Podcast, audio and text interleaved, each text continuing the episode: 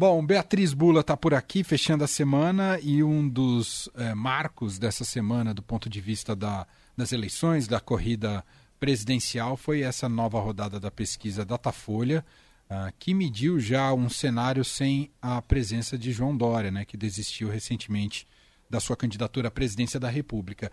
E impressiona nesses números do Datafolha divulgados ontem, Bia, mas aí quero ouvir sua análise a distância aberta por Lula em relação a Bolsonaro, que lhe garantiria, se a eleição fosse hoje e se essa pesquisa se confirmasse, a vitória até em primeiro turno. E aí, o que, que você analisa e como é que isso repercutiu? É, acho que não, não se fala de outra coisa hoje, né, Manuel, além dessa pesquisa. Foi é, depois de um cenário aí de muitas pesquisas que vinham repetindo um pouco é, os números, né, com pouca variação, a gente teve uma agora, a primeira já com o João Dória fora da disputa, é, que aponta uma novidade. Essa novidade é o Lula seria eleito no primeiro turno, se a disputa fosse hoje, com 54% dos votos válidos e o Bolsonaro com 30%. É, as repercussões foram variadas. É, no PT, a ordem é não subir no salto, né? É, ver aí com, com ânimo olhar onde ainda é preciso avançar, onde que o Bolsonaro colou é, no, no Lula, onde eles ampliaram a vantagem, por exemplo, ampliaram a vantagem conseguiram crescer no Sul, né? O PT, que é uma coisa que a campanha vinha é, buscando, o Lula viaja para o Sul na próxima semana, inclusive. É, lembrando que a última passagem que ele fez por lá, ainda na campanha de 2018, foi muito difícil, né? Ele teve muita resistência, mais resistência do que apoio entre o eleitorado. Então, para eles é importante olhar para esse dado especificamente, mas a ordem é não subir no salto. Então a gente tem, é, não, aí já não mais falando dos votos válidos, mas de uma maneira geral, Lula com 48% das intenções de voto, Bolsonaro com 27%. E o que a gente vê é uma cristalização dessa polarização entre Lula e Bolsonaro, que é o que as outras pesquisas já vinham apontando, essa mostra com mais força, é, com o terceiro colocado, que é o Ciro Gomes, muito atrás dos outros dois, com 7% das intenções de voto e atrás também do que a campanha do Ciro entende como um patamar viável ali para ele conseguir é, se vender como um candidato competitivo, né? Eles acham que é preciso estar perto dos 15% mais ou menos, com 13%, 14% no mínimo, para conseguir atrair outros partidos, para conseguir atrair a atenção do eleitor. Ciro Gomes está bastante longe disso. A Simone Tebet é, que foi é, lançada nessa semana né, como a pré-candidata oficial dessa terceira via é, que, que reúne MDB, Cidadania e talvez o PSDB, a gente vai saber na semana que vem, ainda com 2%. Na campanha dela, isso não repercutiu tão mal. Eles dizem que é o patamar que ela já estava, ela ainda não é conhecida, que o campo estava muito embolado, né, com Dória, Eduardo Leite, vai, não vai, o que, que o PSDB faz, quem entra, né?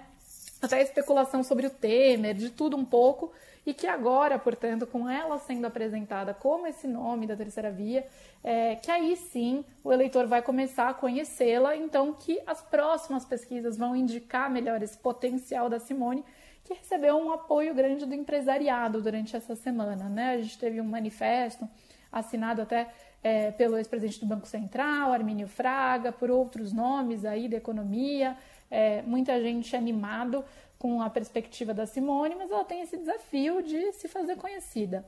É, ainda não, não apareceu nessa pesquisa e, pelo contrário, né, o que indica essa pesquisa é que está bastante claro aí quais são as preferências do eleitor, também na pesquisa espontânea, é, e a, a intenção de voto no Lula também, num eventual segundo turno, também disparou, né? Ampliou a vantagem sobre o Bolsonaro. Agora, 58% dizem que votariam no Lula é, no segundo turno, contra 33% no Bolsonaro, uma distância aí de 4 pontos percentuais maior do que a pesquisa é, feita anteriormente, em março.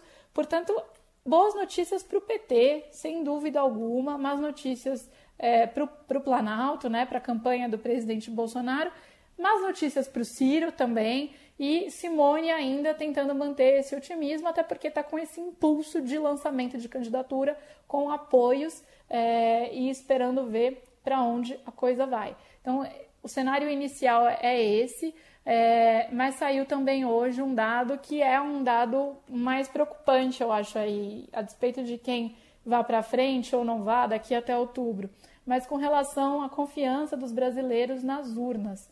É, 55% dos brasileiros veem alguma chance de acontecer fraude nas eleições. Um número é, bastante alto, né? E que Sim. foi medido justamente porque a gente está numa situação que não é uma situação trivial. É, falar de confiança nas urnas, de confiança no processo, é uma coisa que há 10 anos talvez fosse impensável, né? É, ver esse tipo de pesquisa estampando as manchetes dos jornais. Mas isso tem uma razão de ser, que é essa insinuação constante do Bolsonaro de que pode haver fraude, é, colocando em xeque a lisura das eleições, é, enfim, a, a, imparcialidade dos juízes que estão no comando do TSE, que são também ministros do STF. É, então, agora a gente está também vendo como isso repercute na sociedade. Ainda tem maioria da população que confia é, nas urnas, mas esse índice já é menor do que ele era antes. É.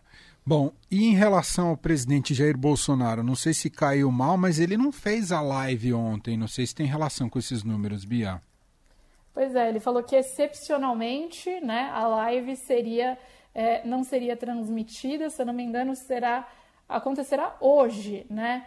É, o Bolsonaro e os seus apoiadores, a gente vê por algumas manifestações aí nas, nas redes sociais, não dele, mas de apoiadores é, eles colocam em xeque as pesquisas, né? É, assim como eles colocam em xeque o sistema eleitoral, é, porque tudo isso faz parte de um mesmo discurso, que é esse discurso. É, porque se, se, as pesquisas, se ele, se ele sugere que ele, a, a eleição só terá ocorrido sem fraude se ele ganhar as eleições, e as pesquisas indicam que ele pode não ganhar as eleições, para ele conseguir manter a consistência, inclusive, desse discurso daqui até outubro, ele tem que colocar em xeque também as pesquisas. É, senão esse discurso não cola lá para frente, né? Se ele falar, não, a pesquisa está certa e a gente vai é, recuperar o que a gente é, perdeu de apoio aqui para o Lula, primeiro que não é, é do estilo dele, né? Falar nada desse tipo. E segundo, é que aí como é que faz, né? Se de fato a pesquisa mostra que o Lula está na frente, isso segue até outubro, numa eventualidade, e aí também numa eventualidade o Lula vence, porque as pesquisas, elas têm um grau de confiabilidade, as pesquisas profissionais, bastante alto, né, Manuel? É, elas vêm é, trazendo, inclusive, essa segurança é, sobre o próprio sistema eleitoral para nós, né?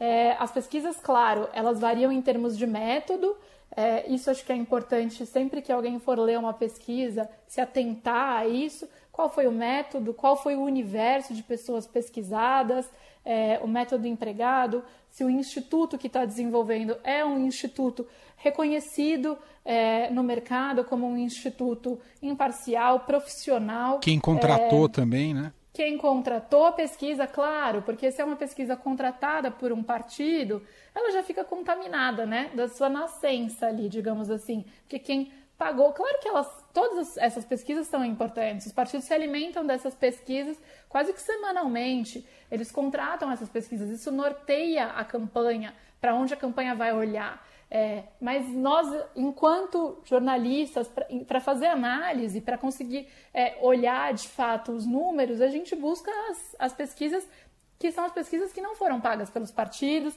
que são as pesquisas é, profissionais é, desse ponto de vista também da e também dessa imparcialidade. É, então, o Bolsonaro ele precisa colocar em xeque, né, e os seus aliados essas pesquisas, porque senão lá na frente ele não sustenta o discurso de que na verdade ele ganhou a eleição, mesmo se ele não ganhar. Muito bem, Beatriz Bula com a gente segundas, quartas e sextas. Semana que vem ela está de volta. Obrigado, Bia. Bom fim de semana para você. Para todos. Beijo.